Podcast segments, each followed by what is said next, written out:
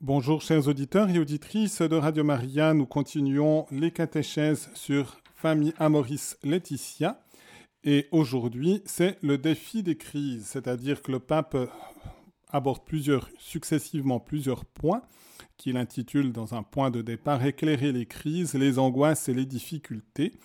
Mais j'ai gardé le premier titre, le premier sous-titre, voilà, qui est le défi des crises.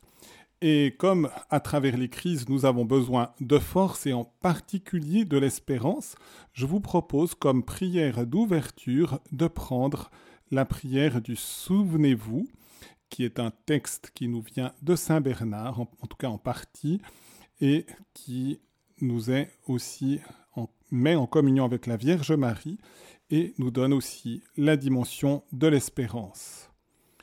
Au nom du Père et du Fils et du Saint-Esprit. Amen. Souvenez-vous, ô très douce Vierge Marie, que l'on n'a jamais entendu dire qu'aucun de ceux qui ont eu recours à votre protection, imploré votre assistance, vous demandez votre intercession, n'ait été abandonné. Animé d'une pareille confiance, j'ose recourir à vous, Vierge des Vierges, notre Mère. Je me réfugie à vos pieds, tout pécheur que je suis. J'ose paraître devant vous en gémissant, mais ne méprisez pas, ô Mère de mon Dieu, mes humbles prières, mais rendez-vous-y propices, exaucez-les, intercédez pour moi auprès de votre cher Fils, notre Seigneur. Amen. Au nom du Père et du Fils et du Saint-Esprit. Amen. Amen. Donc nous sommes au numéro 231 de l'exhortation apostolique du pape François, la joie de l'amour, donc sur l'amour dans la famille.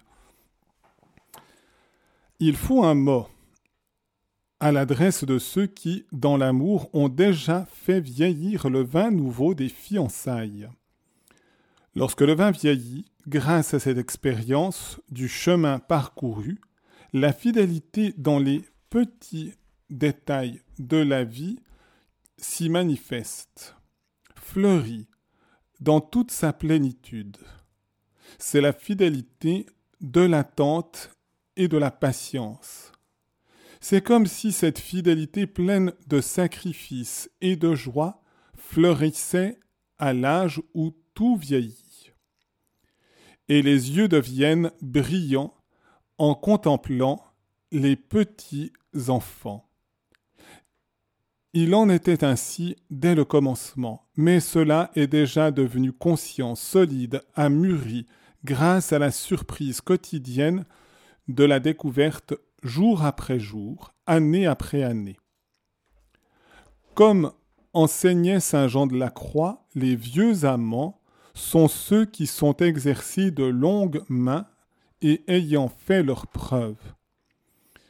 Ils n'ont plus cette ferveur sensible, cette fermentation spirituelle, ces bouillonnements extérieurs. Ils goûtent la suavité du vin d'amour parfaitement cuit jusqu'à la substance, fixée au plus intime de l'âme. Et le pape fait référence donc au cantique spirituel B, le chapitre 25 et le numéro 11, entre autres, dans les œuvres complètes des éditions du Cerf. Et c'est à la page 1353-1354 si vous voulez aller chercher ce passage du Cantique des Cantiques de Saint Jean de la Croix, du Cantique spirituel, et qui manifeste justement l'union du Christ et de l'Église, ou de l'âme avec le Christ, ou de Dieu avec son peuple, c'est finalement ce thème qui traverse tout le cantique des cantiques. Cela suppose d'avoir été capable de surmonter ensemble les crises et les temps d'angoisse sans fuir les défis ni cacher les difficultés. Voilà pour l'introduction à ce passage du pape François qui prend le thème du vin. Et en effet, on sait, alors pas quand il est trop trop vieux, mais que le vin normalement se bonifie, en tout cas pendant les premières années. Et le pape veut dire, eh bien, le vin de l'amour à l'intérieur d'un couple, il a effectivement une certaine force au départ, il y a une certaine ferveur, souvent très sensible, et puis parfois, ça risque de s'étioler avec les années. La ferveur sensible. Mais en soi, si le couple est fidèle à entretenir son amour comme tout amour, parce que c'est aussi vrai de la charité et donc de notre relation à Dieu, l'amour est appelé à grandir, à progresser, à devenir de plus en plus intense, et donc d'avoir une force aussi capable de surmonter les difficultés inhérentes à toute vie humaine, et bien entendu aussi à toute vie de couple. Et c'est la raison pour laquelle eh bien, nous devons jamais eh bien, nous décourager ou penser que l'amour doit diminuer ou doit être à un moment donné supprimé. On doit véritablement avoir le souci de progresser dans l'amour. Du reste, le couple ou l'amant, comme dit le pape François citant Saint Jean de la Croix, l'amant de Dieu ou l'amant dans un couple marié, par exemple, eh bien, doit avoir toujours un désir de faire grandir l'amour. Celui qui dit Ah, j'ai atteint un bon niveau maintenant, il n'y a pas besoin d'aller plus loin, eh bien, l'amour va mourir, parce que l'amour a toujours le désir de progresser et de grandir. Et donc, comme le vin se bonifie avec les années, l'amour doit se bonifier aussi avec les années. Du reste, c'est une question que je pose parfois, même le jour du mariage, à des fiancés en disant quel est le plus beau jour de votre vie? On attend souvent une réponse spontanée qui nous dit Ah, ben ça sera le jour de mon mariage. Eh bien, si c'est le jour de son mariage, c'est un peu dommage, parce que ça signifierait que le jour du mariage, l'amour est le plus intense. Et en effet, la beauté d'un jour doit être mesurée à la qualité et à l'intensité de l'amour. et c'est la raison pour laquelle, si c'était le jour du mariage, alors marions-nous au dernier souffle de notre vie, puisque l'amour aura pu grandir jusqu'au mariage, mais si c'est le plus beau jour et là où l'amour est le plus intense le jour du mariage, il vaut mieux se marier tout à la fin de sa vie. Or, ce n'est pas ça le mariage. Le mariage est un fondement qui permettra de faire grandir encore l'amour. Mais pour cela, ce n'est pas automatique. Il y a la nécessité d'entretenir cet amour, de le faire grandir. Et il va grandir aussi à travers justement les moments de crise et le pape passe justement à ce chapitre qu'il intitule Les défis des crises. Non pas pour s'enfermer dans les crises, et il faut espérer que les crises soient passagères, mais pour pouvoir progresser vraiment dans cette dimension de l'amour en surmontant les difficultés de l'existence et qui va révéler ainsi la qualité de l'amour. L'histoire d'une famille est jalonnée de crises en tout genre, qui font aussi partie de sa dramatique beauté. Il faut aider à découvrir qu'une crise surmontée ne conduit pas à une relation de moindre intensité, mais conduit à améliorer, affermir et mûrir le vin de l'union. Le pape insiste justement sur les crises qui seront au service de la croissance et de la fermeté de l'amour. On ne cohabite pas pour être toujours moins heureux, mais pour apprendre à être heureux d'une nouvelle manière, à partir des possibilités qu'ouvre une nouvelle étape. Chaque crise implique un apprentissage qui permet d'accroître l'intensité de la vie partagée, ou au moins de trouver un nouveau sens à l'expérience matrimoniale. Il ne faut d'aucune manière se résigner à une courbe descendante, à une détérioration inévitable, à une médiocrité supportable. Oui, si c'est ça qu'on, ce à quoi on s'habitue, eh bien, tôt ou tard, l'amour va être détruit.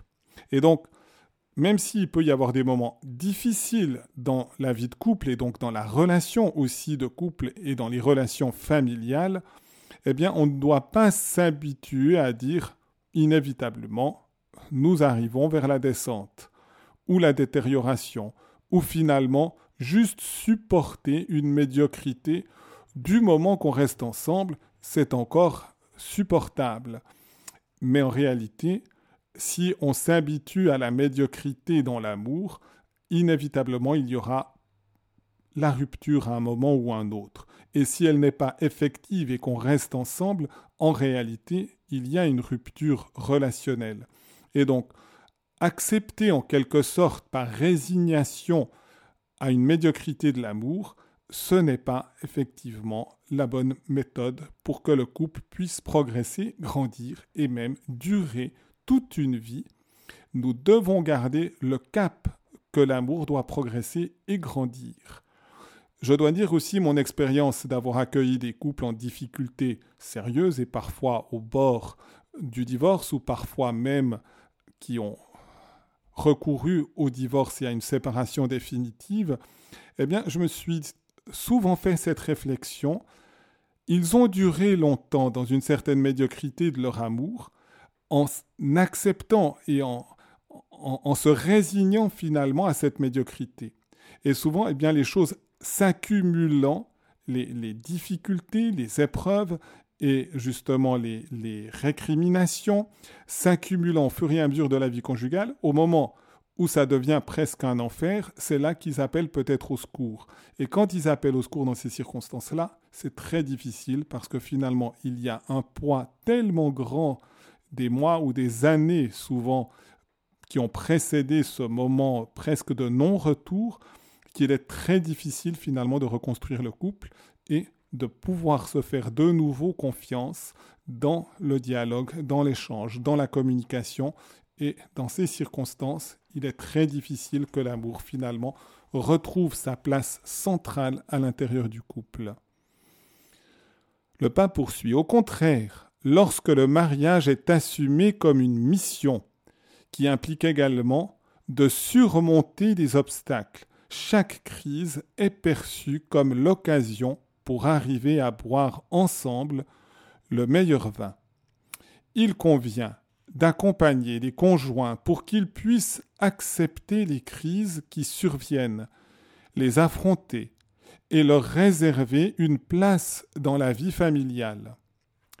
Les couples expérimentés et formés doivent être disponibles pour accompagner les autres dans cette découverte de manière que la crise ne les effraie pas ni ne les conduisent à prendre des décisions précipitées, chaque crise cache une bonne nouvelle qu'il faut savoir écouter en affinant l'ouïe du cœur. Voilà, c'est une belle phrase, je trouve, du pape à la fin. Chaque crise cache une bonne nouvelle et sous le mode, le vocable de bonne nouvelle, c'est l'évangile, du reste, qu'il faut savoir écouter en affinant l'ouïe du cœur.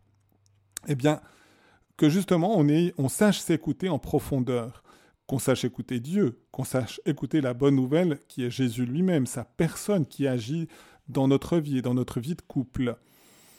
Et que justement nous puissions découvrir ce qu'il veut nous faire comprendre à travers peut-être ce moment de crise, ce moment d'épreuve.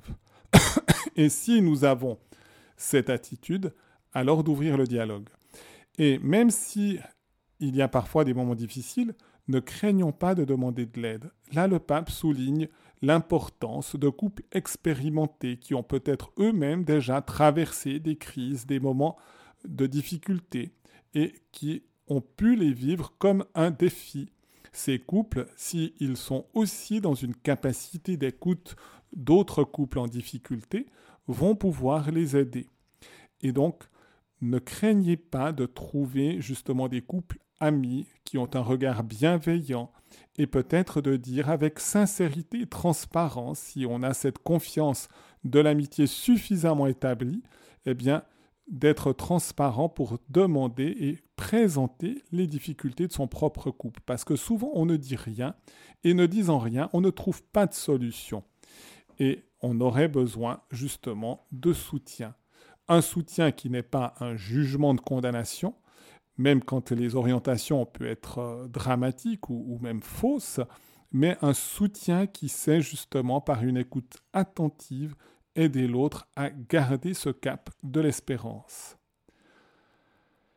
La réaction immédiate est de se révolter face au défi d'une crise, nous dit le pape, de se mettre sur la défensive parce qu'on sent qu'elle échappe au contrôle, car elle révèle l'insuffisance du mode personnel de vie.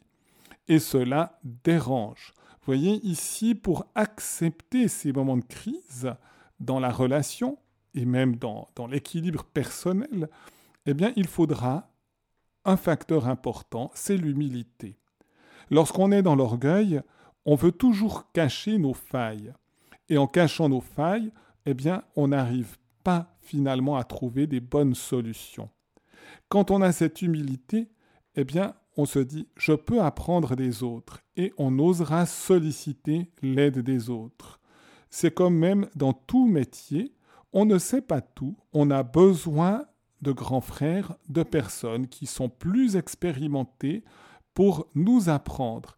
Et celui qui ne voudrait pas avoir l'air bête en posant une question lorsqu'il ne maîtrise pas tel ou tel sujet, eh bien, s'interdirait en quelque sorte son progrès. Et c'est vrai aussi en matière d'amour qui est plus essentiel encore que l'apprentissage d'une technique. L'amour est beaucoup plus fondamental, mais nous avons aussi, comme toute chose pour l'être humain, besoin d'apprendre et d'apprendre donc à aimer. Et d'apprendre à aimer même lorsqu'on est en situation de crise. Et c'est pourquoi on a besoin de frères, de sœurs, de personnes qui nous aident à pouvoir justement mieux comprendre ce qui est en train de se passer dans notre relation et non pas justement à nous laisser écraser par la difficulté. Donc, on recourt au subterfuge de nier les problèmes, de les cacher, de les relativiser, leur importance, de relativiser leur importance, de miser uniquement sur le temps qui passe. Le pape veut dire le temps qui passe en disant je fais rien, le temps arrangera tout. Mais si on ne se donne pas les moyens, eh bien le temps n'arrange rien. Et c'est la raison pour laquelle, oui, le temps peut aider quand on a des crises. C'est peut-être pas tout de suite, tout de suite qu'il faut tout aborder, toutes les difficultés, mais en même temps, il faut prendre ce temps et investir le temps pour qu'on trouve des solutions et qu'on arrive à progresser. Et ce n'est pas en se voilant la face qu'on trouve les solutions, ni en disant c'est rien du tout. Si les choses sont importantes, il faut les accueillir avec vérité. De nouveau, l'humilité, c'est accueillir avec vérité les événements et même les failles et les misères de chaque personne, de la sienne, dans une relation comme de celle des autres. Et de nouveau, l'expérience de la miséricorde de Dieu, spécialement dans le sacrement du pardon, peut être d'une grande utilité. Nous sommes vrais lorsque nous présentons à la miséricorde de Dieu ce qui blesse le plus profondément notre cœur, c'est-à-dire nos péchés. Mais nous n'avons pas à nous enfermer dans nos péchés, mais à ouvrir nos péchés justement à la miséricorde de Dieu. Et Jésus nous manifeste cette miséricorde à chaque page de l'Évangile. On le voit justement accueillir les pécheurs. Les pécheurs venaient volontiers vers lui, non pas parce qu'il relativisait la gravité du péché, lui-même était encore plus conscient que toute autre personne de la gravité du péché comme offense à Dieu, lui-même en a fait l'expérience non pas parce qu'il était pécheur lui-même, mais parce qu'il a porté à la croix le poids du péché du monde. Donc, il ne s'agit pas de minimiser, mais il s'agit encore d'aimer et d'aimer d'une manière miséricordieuse. Et relisez les pages, par exemple, de la femme adultère, ou bien de Saint Matthieu, ou bien de, de Zachée, ou tant d'autres qui rencontrent le Seigneur Jésus, qui se sentent accueillis et qui osent justement faire monter à la lumière leur misère. Mais c'est ainsi que finalement le Seigneur eh bien, nous fait progresser, nous enferme pas dans la misère, mais nous aide à grandir encore. Mais cela retarde la solution, donc de relativiser, de nier l'événement, cela retarde la solution et conduit à investir beaucoup d'énergie dans une occultation inutile qui compliquera encore davantage la situation. L'orgueil cherche à éviter de mettre les difficultés à la lumière. Mais en faisant cela, eh bien, c'est une occultation qui ne résout pas les problèmes. Si je peux encore prendre une image, si quelqu'un a un cancer, qu'il va faire des analyses et que le médecin, pour ne pas le perturber, lui dit Mais vous êtes en parfaite santé et lui révèle seulement son cancer une année après, alors que c'est devenu un cancer généralisé, eh bien, le médecin ne sera pas une aide pour la guérison. Par contre, si dès qu'on a pu diagnostiquer un cancer ou une maladie grave, on le diagnostique et on prend les moyens de le résoudre, on a beaucoup plus de chances de guérison. C'est la même chose dans la relation de couple qui peut être perturbée, mais si l'humilité nous aide à voir ces choses dans la lumière, alors cette lumière se fera aussi amour. Les liens ainsi se détériorent progressivement et l'isolement se consolide, portant préjudice à l'intimité. Dans une crise non assumée, c'est la communication qui est la plus affectée. Et la communication dans un couple, c'est fondamental. Ainsi, peu à peu, celui qui était la personne que j'aime, le pape dit, la personne que j'aime, le moment des fiançailles, le moment du mariage, peut-être les premiers mois, les premières années, mais la personne que j'aime devient celui qui m'accompagne toujours dans la vie, en disant, voilà, on s'est choisi, je suis bien obligé de rester avec lui, d'une certaine manière. Mais ce n'est plus le dynamisme de l'amour qui est présent. Puis, après être juste celui qui est toujours avec moi dans la vie, puis seulement le père ou la mère de mes enfants. Quand il y a des enfants, je ne me reconnais plus dans la relation conjugale, mais je dis voilà, c'est celui, de nouveau, comme il est le père ou la mère de mes enfants, je suis obligé de rester avec. Et finalement, quelle est la conclusion? Eh bien, nous devenons des étrangers, nous dit le pape. Et donc, ce n'est plus des rapports familiaux ou encore moins des rapports pleins d'amour. Et donc, ne nous résolvons pas à cette descente dans l'indifférence de la relation. Et donc, chers auditeurs et auditrices, je vous propose, si vous souhaitez, après une petite pause musicale, d'intervenir peut-être, sans être une confession bien sûr à la radio, mais peut-être de nous dire par un témoignage telle ou telle crise, tel ou tel moment difficile et comment finalement le Seigneur vous a aidé aussi à relever ce défi et peut-être à progresser et finalement à découvrir qu'il s'agissait d'une croissance. Vous pouvez le faire donc au 021 313 43 90 ou si vous voulez utiliser la méthode du SMS au 079 658 78 52. Música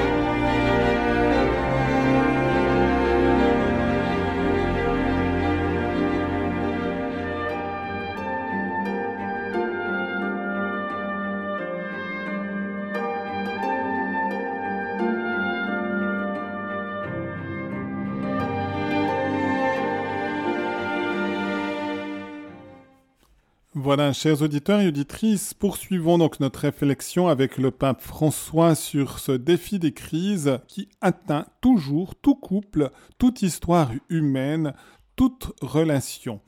Et le pape, avec euh, élan d'espérance et humilité, nous invite à affronter ces crises. Pour affronter une crise, il faut être présent. Donc justement présent au sens d'être là, vraiment avec tout son être c'est difficile car parfois les personnes s'isolent pour ne pas exposer ce qu'elles sentent. Elles s'enferment dans un silence mesquin et trompeur. En ces moments, il est nécessaire de créer des espaces pour communiquer cœur à cœur. Le problème est qu'il devient plus difficile de communiquer de cette façon durant une crise, si on n'avait jamais appris à le faire. C'est tout un art qu'on apprend dans des moments de calme pour le mettre en pratique dans les temps durs.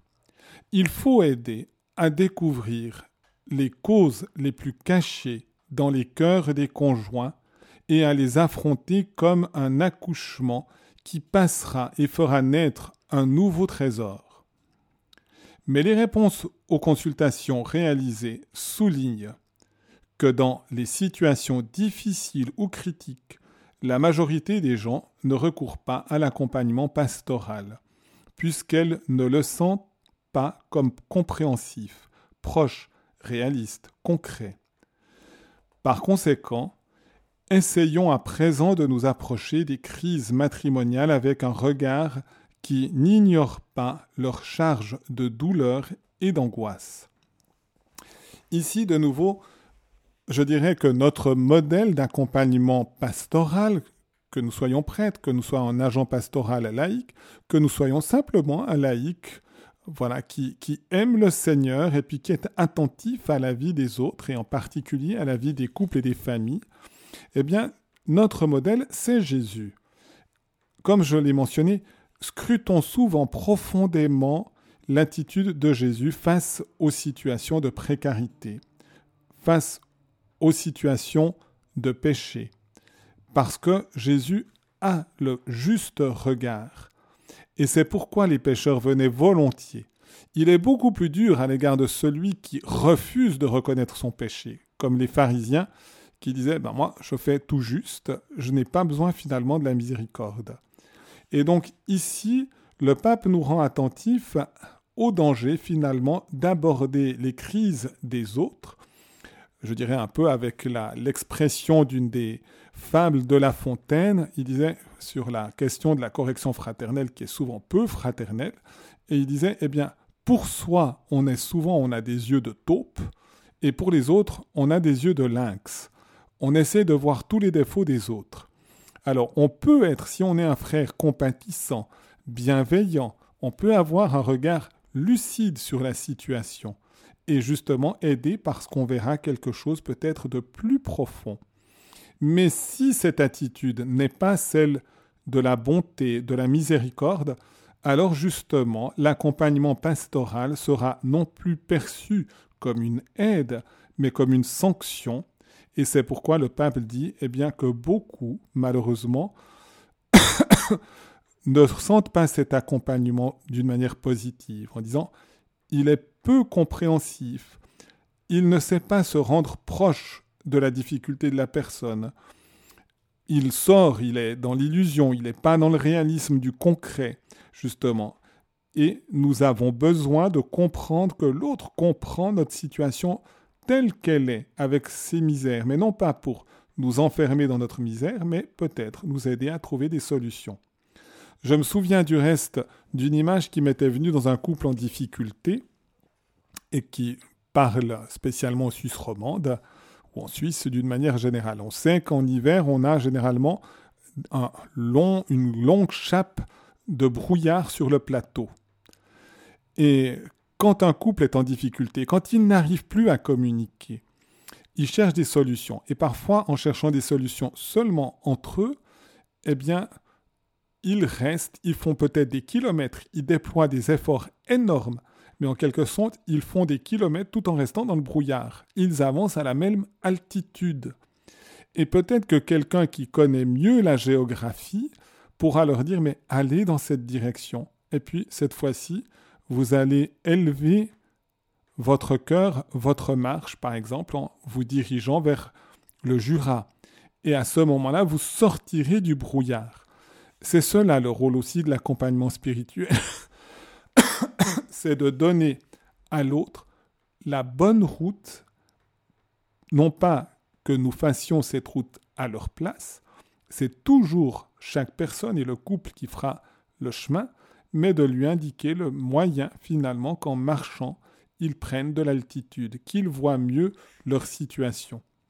Et en effet, lorsqu'il y a vraiment des tensions à l'intérieur du couple, c'est très fréquent que tout ce que l'autre dit est interprété finalement de travers. C'est une question d'interprétation. J'aime bien raconter aussi cette petite boutade qui est en même temps détendante. Un pauvre avait justement un âne, c'était sa seule richesse. Et normalement, en temps habituel, il lui donnait du foin à manger. Puis un jour, il reçoit un petit héritage. Et se dit, avec cet héritage, je pourrais améliorer la nourriture de mon âne, et donc il lui donne de l'herbe verte. Et l'âne, manifestement, apprécie cette herbe verte qui a remplacé le foin. Et puis au bout d'un certain temps, eh bien l'héritage s'épuise. Et donc le, pauvre est obligé de revenir au foin. Et là, à sa grande surprise et à sa grande désolation, l'âne ne veut plus manger le foin parce qu'il a goûté à l'herbe verte. Et il se rend compte que son âne ne voulant plus manger, ne pouvant plus lui offrir l'herbe verte, il est en train de dépérir et va perdre son seul bien. Il parle à un de ses amis et l'autre ami lui dit Pas de problème, je te donne un conseil. Tu vas chez l'opticien, t'achètes une paire de lunettes avec des verres verts à bon marché, tu poses les lunettes sur ton âne et tu continues de lui servir du foin. Et ainsi, il pensera manger de l'herbe verte.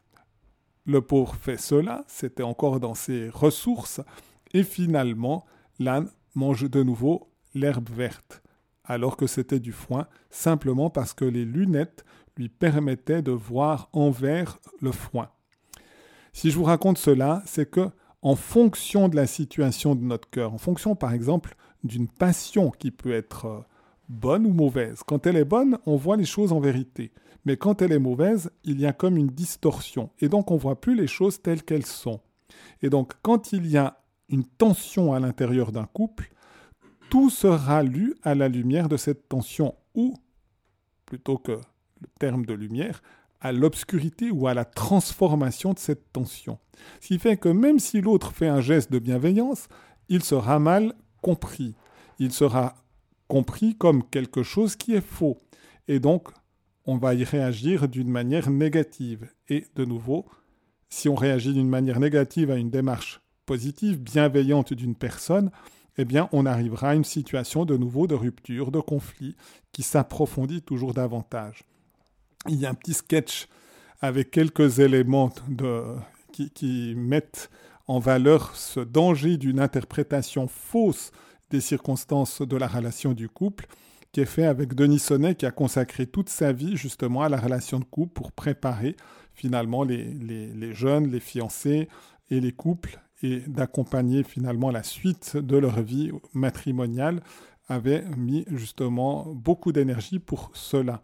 Et donc, euh, le père Denis Sonnet faisait à un moment donné un petit sketch, puis disait, voilà, c'était un mari qui rentre à la maison, et puis il amène un bouquet de fleurs à sa femme. Et puis sa femme lui dit Ah, toi, tu as quelque chose à te faire pardonner. Et puis lui dit Mais non, je veux juste te faire plaisir. Quand, quand je suis passé devant le magasin de fleurs et que j'ai vu la, la, vendeuse, ah, parce que quand tu vois la vendeuse, tu penses à moi. Et on voyait justement, il y a toute une série de petits sketchs qui montrent que finalement, eh bien, chaque fois, l'autre interprétait mal les démarches en soi qui étaient plutôt positives et bienveillantes. Et on pourrait multiplier les exemples de ce genre qui montrent que lorsqu'il y a une difficulté relationnelle, on risque de tout voir à la lumière de cette difficulté et donc de s'éloigner de plus en plus loin de l'autre. Et c'est souvent dans ces choses-là qu'on a besoin d'une aide bienveillante qui cherche tout simplement à comprendre les pannes de la communication et à aider chacun à lire en vérité ce que l'autre nous dit. Et je vous propose une petite pause musicale. Et si tout d'un coup vous aviez envie de donner des exemples aussi de ces pièges de l'interprétation qui faussent les relations, eh bien, vous y êtes invité aussi au numéro 021 313 43 90.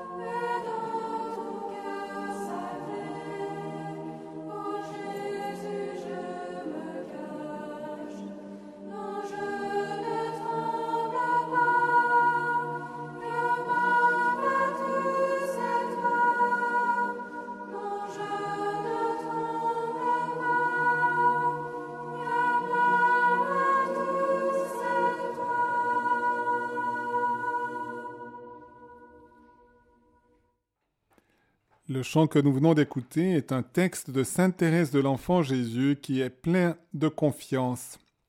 Justement, même si j'avais commis tous les crimes possibles, je garderai toujours la même confiance, car je sais bien que cette multitude d'offenses n'est qu'une goutte d'eau dans un brasier ardent. Et le brasier ardent, c'est celui de Dieu, c'est son amour, c'est le mystère de la Sainte Trinité, et même les pires crimes sont qu'une goutte dans ce brasier ardent qui est capable de résoudre tous les problèmes. Et donc, lorsque nous sommes dans les crises, si nous voulons que ça devienne des défis qui fassent grandir eh bien, le, le couple et son amour, il nous faut nous confier justement à cette miséricorde et avoir toujours cette confiance en Dieu qui est capable de surmonter les crises en nous aidant. Il y a des crises communes qui se produisent généralement dans tous les couples, comme la crise des débuts le pape va évoquer d'une manière très réaliste aussi quelques moments de crise, des débuts, lorsqu'il faut apprendre à rendre à rendre compatibles les différences et à se détacher des parents. Deux aspects. Rendre compatibles les différences. En effet, un homme et une femme ne sont pas les mêmes. Puis ensuite, ils viennent d'origines, d'expériences différentes. Et donc ces différences peuvent être séparantes ou elles sont appelées à devenir enrichissantes. Et donc, surmonter cette crise de la découverte de cette différence qui pourrait conduire à une séparation, eh bien, c'est justement progresser.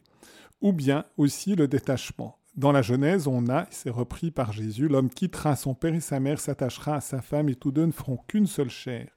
Et donc, il y a une rupture par rapport aux parents qui est tout à fait légitime et normale, et si elle est vécue, eh bien, elle permettra au couple de progresser. Si elle est niée et si on revient vers papa et maman pour demander chaque fois de l'aide, eh bien le couple n'arrivera pas véritablement à se construire. Ou les crises de l'arrivée de l'enfant, parce que ça perturbe avec ces nouveaux défis émotionnels. Le fait qu'une maman va s'occuper de son enfant et le danger, c'est qu'elle commence à négliger son mari ou qu'elle ne le considère plus que comme le père de son enfant, en mettant tout l'accent et toute l'attention sur l'enfant. Or, un enfant a besoin au fur et à mesure de son développement de voir que ses parents s'aiment, et c'est stabilisant pour l'enfant. Si l'enfant accapare toute l'attention de la mère, eh bien, ce sera une difficulté. Et au lieu de progresser de nouveau dans l'amour conjugal et familial, ce sera une crise qui arrivera vers une difficulté supplémentaire et parfois à des séparations. La crise de l'allaitement, poursuit le pape, qui change les habitudes du couple. La crise de l'adolescence, de l'enfant qui exige beaucoup d'énergie, déstabilise les parents et parfois les oppose l'un à l'autre. En effet, l'adolescent a souvent, pour pouvoir passer à l'âge adulte, la volonté de chercher à séparer le père et la mère. On s'adresse, on sait qu'on aura plus de chances d'obtenir ce qu'on veut en s'adressant au père pour telle chose ou à la mère pour telle autre chose. Et généralement, on cherche même presque inconsciemment à séparer le couple. Et si le couple, au lieu d'être uni, de réfléchir, de donner une réponse commune qui sera de nouveau au bénéfice de l'adolescent, va le stabiliser et l'aider aussi lui-même à passer ce moment de l'adolescence sans y laisser trop de plumes, eh bien, c'est justement cela qui est important. Et donc, de nouveau, la communication à l'intérieur du couple face à l'adolescent. La crise du nid vide qui oblige le couple à se regarder de nouveau lui-même. Et en effet, quand les enfants se sont envolés, ça change la relation et on va de nouveau retrouver la relation du couple comme tel. Et si justement on ne nourrit pas cette relation du couple comme tel, eh bien le nid vide sera justement vécu comme un vide et comme une désolation. La crise qui a son origine dans la vieillesse des parents, des conjoints qui demandent plus de présence, de soins et de décisions difficiles. Et en effet, avec l'âge, les difficultés de santé, parfois aussi les difficultés de toutes autres sortes, mais qui sont liées à l'âge, eh bien, de nouveau, c'est un défi supplémentaire et à trouver le chemin et l'équilibre à travers de nouveau un moment qui peut être souvent difficile. Ce sont des situations exigeantes qui provoquent des peurs, des sentiments de culpabilité, des dépressions ou des fatigues pouvant affecter gravement l'union. Et donc, ayons justement ce souci de cette progression de l'amour dans les circonstances concrètes et à travers justement cette histoire qui rencontre des hauts et des bas et qui rencontre justement des difficultés. À celles-là s'ajoutent les crises personnelles qui, qui ont des incidences sur le couple, ayant trait aux difficultés économiques, de travail, affectives, sociales, spirituelles. De nouveau, chaque personne rencontre des épreuves et les vit plus ou moins bien et trouve les armes plus ou moins bonnes pour pouvoir progresser et les surmonter. Et s'y ajoutent des circonstances inattendues qui peuvent altérer la vie familiale et qui exigent un chemin de pardon et de réconciliation. Tandis qu'il tente de faire le pas du pardon, chacun doit se demander avec une sereine humilité s'il n'a pas créé les circonstances qui ont conduit l'autre à commettre certaines erreurs, ou même certaines fautes, et même certains péchés comme l'adultère. Il ne s'agit pas non plus d'augmenter le poids de la culpabilité, mais il ne s'agit pas non plus d'être dans une position d'orgueil qui dit c'est uniquement l'autre qui est en faute et moi je n'ai aucune responsabilité. Si la relation devient unilatérale, c'est-à-dire que ce n'est plus une relation réciproque, eh bien nous n'irons pas vers un accroissement et une fortification de l'amour. Certaines familles succombent lorsque les conjoints s'accusent mutuellement. Mais l'expérience montre qu'avec une aide appropriée et par l'action réconciliatrice de la grâce, bon nombre de crises conjugales sont surmontées d'une manière satisfaisante. Savoir pardonner et se sentir pardonné constitue une expérience fondamentale dans la vie familiale. L'art difficile de la réconciliation qui nécessite le soutien de la grâce a besoin de la généreuse collaboration de parents et d'amis, et parfois même d'une aide externe et professionnelle. Le pardon, la réconciliation dans des moments de crise qui peuvent être vraiment difficiles n'est jamais si facile. Et par conséquent, nous avons besoin de nous tourner vers celui qui est miséricordieux, c'est-à-dire notre Père, qui manifeste cette miséricorde par Jésus, qui nous l'apprend en nous communiquant son Esprit Saint. Il est devenu fréquent que lorsque quelqu'un sent qu'il ne reçoit pas ce qu'il désire, ou que ne se réalise pas ce dont il rêvait, cela semble suffisant pour mettre fin au mariage. À cette allure, nous dit le pape, il n'y aura pas de mariage qui dure. Parfois, pour décider que tout est terminé, il suffit d'une insatisfaction, d'une absence à un moment où on avait besoin de l'autre, d'un orgueil blessé ou d'une peur diffuse. Il y a des situations propres à l'inévitable fragilité humaine, auxquelles on accorde une charge émotionnelle trop grande. Par exemple, la sensation de ne pas recevoir complètement l'appareil, les jalousies, les différences qui surgissent entre les deux, l'attraction qu'éveillent d'autres personnes, les nouveaux intérêts qui tendent à accaparer le cœur, les changements physiques du conjoint et tant d'autres choses qui plus que des atteintes à l'amour, sont des opportunités qui invitent à la recréer une fois de plus. Donc ces difficultés, le pape nous dit de les, accueillir comme des opportunités. Comment pouvons-nous le faire? Eh bien en ayant aussi le sens que rien n'échappe à la providence divine. Dieu nous accompagne à travers les événements. Il nous accompagne avec nos états d'âme, aussi avec nos fragilités comme avec nos grandeurs.